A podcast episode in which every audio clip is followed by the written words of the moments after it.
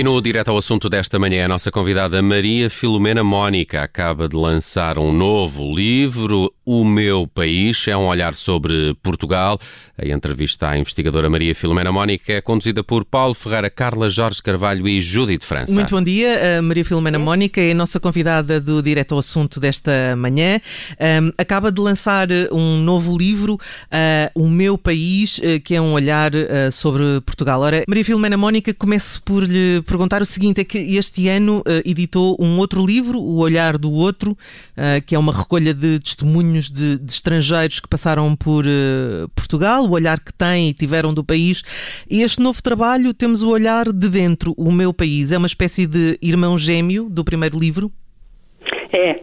E é um irmão gêmeo que começou a sair primeiro, durante o parto, do que o olhar do outro. Eu comecei a fazer este livro sobre, em, em parte porque me inquietava uh, uh, eu ser tida em alguns meios intelectuais, especialmente universitários, por antipatriota, mas queria perceber um bocadinho, agora que estou no final da vida, qual era a minha relação com o país onde tinha nascido. Uh, e comecei a ler muitos livros e 80% eram horríveis e tão maus que eu disse, não, este livro não me apetece ler, não, não vou gastar tempo com isto. E, apesar de tudo, uh, tinha dois ou três autores que, por serem best-sellers e bastante famosos, uh, eu tinha lido e não tinha gostado. E, aí veio o meu feitio iconoclasta. E disse: ok, eu vou pegar nestes três, porque apesar de tudo eles são importantes, e, e, e vou escrever qualquer coisa, mas pus de lado tudo aquilo que tinha escrito. E, e depois eh, interessou-me muito mais ver Uh, no fundo, os preconceitos que os viajantes tinham uh, albergado na sua cabeça durante o período que tinham viajado a Portugal. Hum. E. Porque eu própria, e aí meia culpa, muitas vezes, para provar uma tese qualquer, já, Portugal é um país pequeno, é uma coisa mais ou menos óbvia, usava as frases de estrangeiros como se fossem fontes 100% críveis. Ora, não são. Uh, e, e, para fazer o olhar do outro, que me deu de certa maneira mais trabalho, eu mandei vir muitas biografias, eu quase só selecionei biografias, uh, quase só selecionei autores cujas biografias existiam. Hum. E sei lá, para falar, um dos mais célebres é o Byron, que de resto é, é célebre por, por, por ele ser célebre, que ele disse sobre Portugal nem sequer tem muita importância, são uns versos pequenos do Shire Herald eh, e ele gostou da paisagem de Sintra e gostou da beleza de Lisboa, mas disse que infeliz uh, que foi Deus ao dar uh, aos hum. portugueses duas coisas mas, bonitas. Maria Filomena Mónica, uh, e olhando para essas duas faces da moeda, Há sim muita diferença, estamos a falar de dois países diferentes, a forma como olham para nós de fora e a forma como nós nos vemos a nós próprios. É, há muita diferença? Há, há, há bastante diferença. Uh, em alguns casos, uh, porque eu, algum, a maior parte deles vem de, de Inglaterra ou, ou, ou, de alguns países nórdicos e, e de França. E são uh, pessoas muito mais cultas do que a maior parte dos intelectuais portugueses. E nesse, e nesse sentido, eles podem ser uh, críticos de, uh, em demasia, sem terem a consciência de que nós não somos ingleses, nem alemães, nem, nem nórdicos. De resto, curiosamente, eu cito os nórdicos porque são dois nórdicos que dizem muito bem de Portugal, Uh, um deles, e o, mais curioso, é o Hans Christian Andersen, o de, dos contos infantis, e gostou imenso. Uh, os, os, outros esquecem-se de que Portugal era o que era. Pronto, não era o país onde eles tinham nascido. E, aí o exemplo também mais escandaloso é o Beckford, uh, que veio para cá porque ele era pedófilo e fez uma série de escândalos, mesmo na, Inglaterra do tempo, aquilo era, era demasiado, além de, uh, o rapaz com quem ele foi para a cama era filho de um nobre e, portanto, a família achou por bem, o Beckford era riquíssimo, uh, que, que ele saísse da Inglaterra. Uh, o Beckford não, não percebeu nada absolutamente do que se passava em Portugal, porque estava sempre a comparar com a Inglaterra. No caso, depois do, dos portugueses, nós olharmos para nós, temos um sentimento também estranho, que é um, uma espécie de complexo de inferioridade, e não estou a dizer que, que nós sejamos bipolares, mas uh, uh, especialmente os portugueses que viajaram, e, e noto que são muito poucos, uh, se pensarmos quando eu nasci 80% da população vivia no campo. Depois houve a grande imigração dos anos 60, mas as, as pessoas que nasceram em, sei lá, na Régua ou em Figueira Castelo Rodrigo Não, não iam a sítio nenhum, portanto não tinham complexo nenhum de inferioridade, não tinham nada com quem comparar, não sei qual aldeia vizinha, e qual aldeia vizinha podia de facto haver bairrismo. Uh, mas, uh, uh, especialmente a geração de 70. A geração de 70, que está muito ligada ao advento do, das linhas férreas, e como essa diz, foi através do comboio que começaram a chegar livros estrangeiros, eles começaram a ler e a perceber que nós éramos um país muito atrasado. Perante este facto, a, tendência foi atribuir culpados. Quem é que era a culpa, de, quem eram os culpados da decadência pátria? E, e, aí foram muito injustos em relação ao período que viviam, e em especial ao governante que deu mais, mais estabilidade ao país, que foi o Afonso Pereira de Melo, e portanto também a, a maneira como os portugueses no século XIX olharam Portugal, e já lá vamos ao século XX, eh, era uma visão distorcida eh, porque nós nunca poderíamos ser iguais à Inglaterra, culturalmente era impossível. Deixe-me dar o salto para o século XX. A Maria Filomena Mónica diz que eh, fica até surpreendida porque parece que os portugueses nesta altura têm orgulho do país eh, por causa dos feitos da Seleção Nacional de Futebol e só por isso. é o que me dá a impressão. Olha, eu não vejo futebol. Um, em parte por ser mulher, em parte porque eu gosto mais de ler do que ver futebol, do que ver homens a correr atrás de uma bola. Mas percebo eh, que, uh, não prezando particularmente a classe política, por razões que não vem aqui ao caso discutir, que muitos portugueses se identifiquem com as vitórias e derrotas do, do futebol português.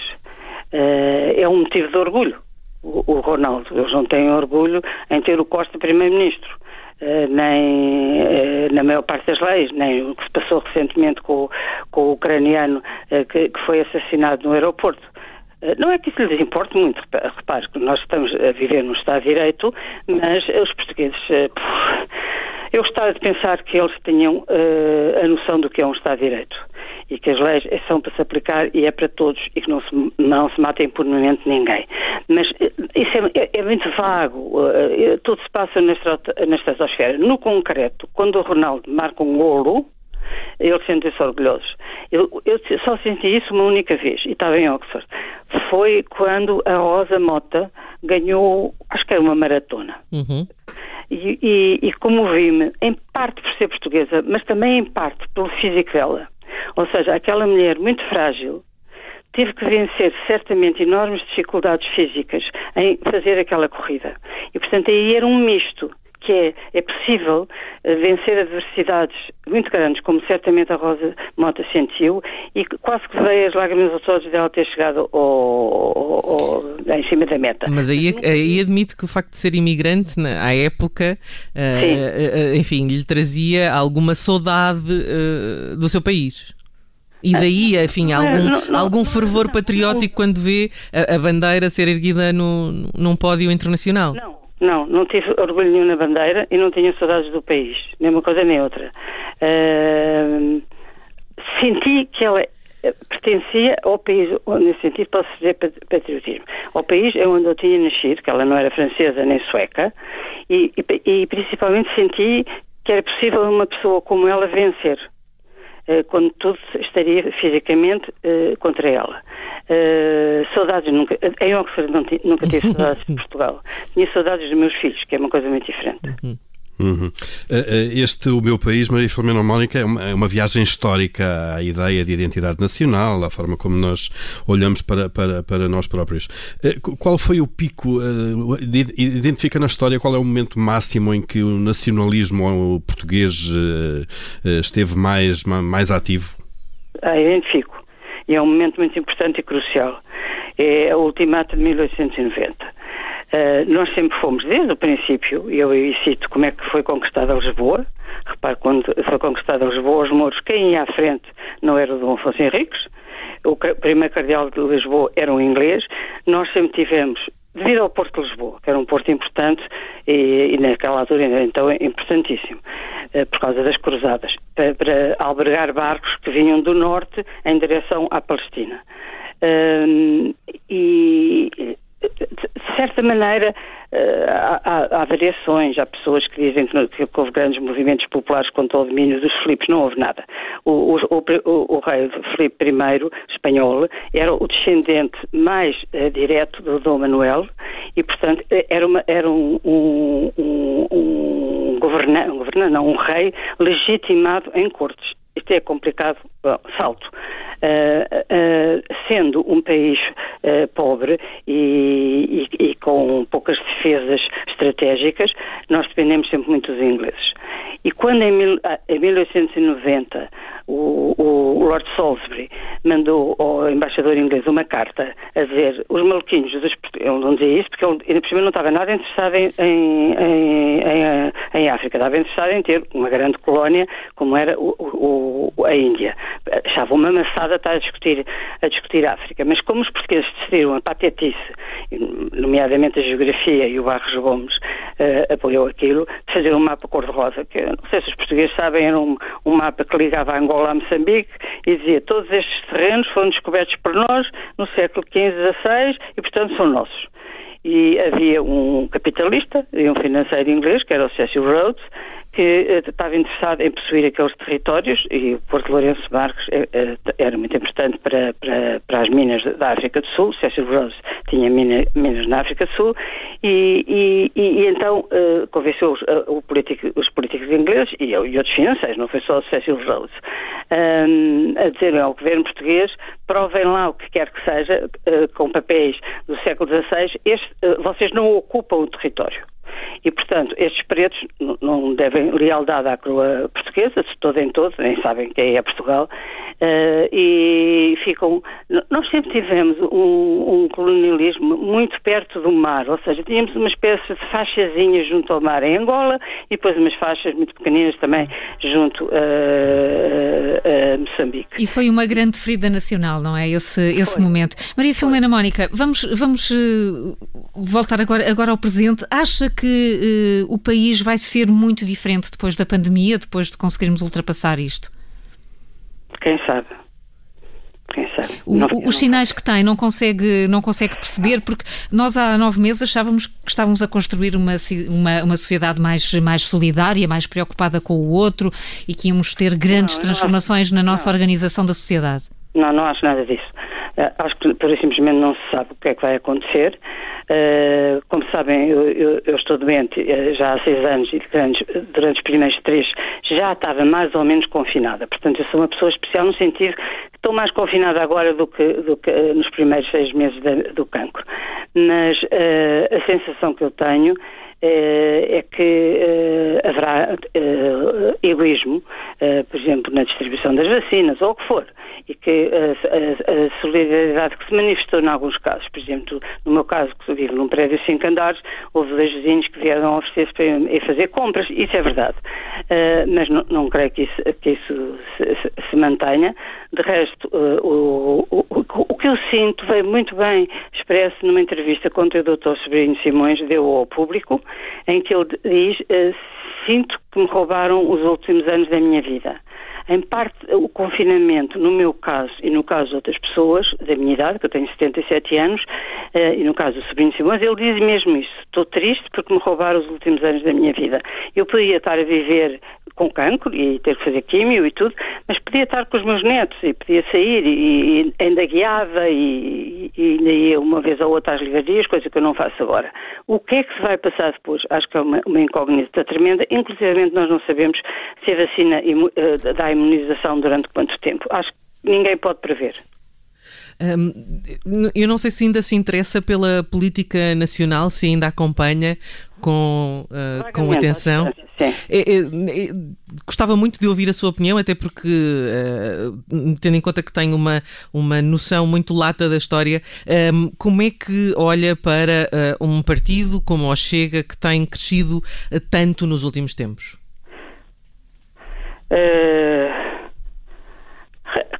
perante os dislados que têm sido ditos sobre o Chega, eu olho com alguma indiferença. Primeiro, ele não vai aumentar uh, votos nenhums espetacularmente, não está a ameaçar nem pouco mais ou menos o Marcelo na, presidência, na corrida para a presidência da República. Depois, acho totalmente inadequado que uh, alguns partidos de esquerda venham, uh, e candidatas, no caso da Ana Gomes e da Marisa Matias, venham reclamar a ilegalização do Partido Chega. Nós já tivemos um regime durante 40 anos que tornava ilegal partidos, no caso o Partido Comunista, e dispensa agora que venham um, um, uns, uns, extremistas de, de, esquerda dizerem o Chega deve ser ilegalizado. Não, não deve ser ilegalizado. Tudo quanto o Chega diz é exatamente o contrário do que eu penso. Acho que ele tem direito a dizer. E se os portugueses gostarem daquilo, votem nele. Mas eu noto, e onde vi nas sondagens da televisão, que ele tem muito poucos votos, muito menos do que eu imaginava. Portanto, não me assusta. Acho que aquilo são todos disparates, castrar os pedófilos, uh, lutar contra os homossexuais, ou lá o que é que o homem diz. A dizer que Portugal provavelmente... Ele, por acaso, tem feito muito pouca uh, retórica nacionalista, mas não me assusta. Não, não me assusta. Uh, acho e... que é esperto, acho que é esperto. Uh, mas, uh, pois sempre a questão, Maria Filomena Mónica, como é que a democracia uh, se, se defende daqueles que podem ameaçá-la no futuro, de alguma maneira? olha, no caso português é muito mais sério do que nos Estados Unidos da América. Nos Estados Unidos da América nós vimos um presidente que tinha comportamentos muito parecidos com os populismos que surgiram em Itália durante o fascismo ou com, o, com o Hitler no, no, início do nazismo. Ou seja, irracional, apelando às, às, às tensões e, e aos sentimentos mais baixos da população e depois cresceu. Vimos também que apesar de ele ter submetido uh, o, ao Supremo Tribunal uma candidata que não deveria ter sido apresentada porque era em fim de mandato, o Supremo Tri Tribunal não aceitou uh, aqueles últimos delírios em que ele dizia que, que, que, os votos tinham sido roubados. Portanto, nos, os Estados Unidos é um bom exemplo uh, de, como lutar contra líderes com caráter totalitário, como era o caso do, do Trump, porque tem instituições democráticas muito antigas. Portugal não tem nem, eh, em parte teve um pouco na segunda metade do século XIX e depois foi uma desgraça. A Primeira República foi uma ditadura de rua em que o, o, o, a parte que eu gosto mais do meu livro, se modéstia à parte, é a parte sobre a Primeira Guerra, porque eu nem sabia o que o, o Afonso Costa tinha feito, ou seja, que tinha mandado soldados totalmente desmunidos e não treinados para a África morrer em massacres sucessivos numa guerra que não interessava nada ao país e, e, e, e para a eh, foram, eh, foram uh, mandados para tanques também à pressa uma data de camponeses para, para, para que o, prestígio do, do, Partido Republicano, que nessa altura se chamava Democrático, pudesse ser adquirido e Portugal reconhecido como uma potência que estava a lutar para, para, para pura glória do próprio, do, do Afonso Costa. Uh, não tivemos. É, é, é, é doloroso pensar que, durante uh, séculos, ou durante uh, o Portugal moderno, ou seja, o Portugal desde 1890 até hoje, nunca vivemos uh, um regime liberal nem democrático. O primeiro, e note que foi mais uma vez um golpe de Estado que, que iniciou o presente regime, não, não tivemos um, uma população que aderisse aos, aos, aos, ideais democráticos e por isso é que eu digo, eu fico triste pensar que a liberdade me foi dada. Os capitães de Abril é que me deram a liberdade, não foram os portugueses que conquistaram a liberdade.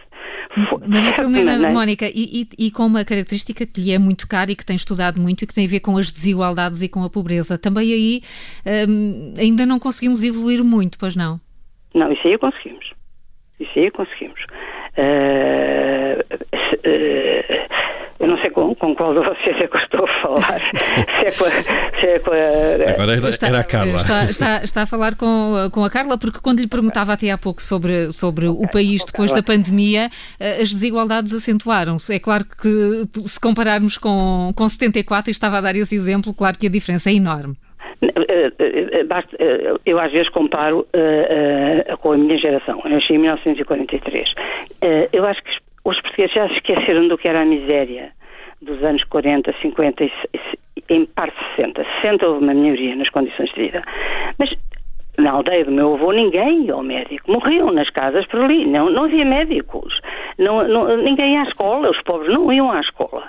Uh, portanto, o, o, a sociedade portuguesa de hoje é uma sociedade muito mais uh, próspera, uh, as desigualdades sociais são, são menores do que, do que quando eu nasci e, e começaram a ser, no que diz respeito às liberdades, começaram a ser construídas de forma um pouco turbulenta com o 25 de novembro, com, com, as, com as, convulsões da, da Revolução, mas hoje a sociedade é muito mais feliz, entre aspas. Hum. Uh, Maria Filomena Mónica, estamos mesmo, mesmo a terminar esta nossa entrevista e até em jeito de balanço, se tiver que responder a Maria Filomena Mónica se sim ou não tem orgulho, tudo pesado, se tem orgulho em Portugal, o que é que responde? Não, a palavra não é orgulho. nasci aqui e, como eu digo, tenho filhos e netos que cresceram aqui, sinto-me ligado ao país, não, não tenho orgulho. Aconteceu eu ter nascido aqui. É um facto. Maria Filomena Mónica, muito obrigada uh, por ter estado connosco neste Muito obrigado assunto. mesmo. Obrigado, Foi um gosto. Dia. Obrigado, bom dia. Bom resto dia, obrigado.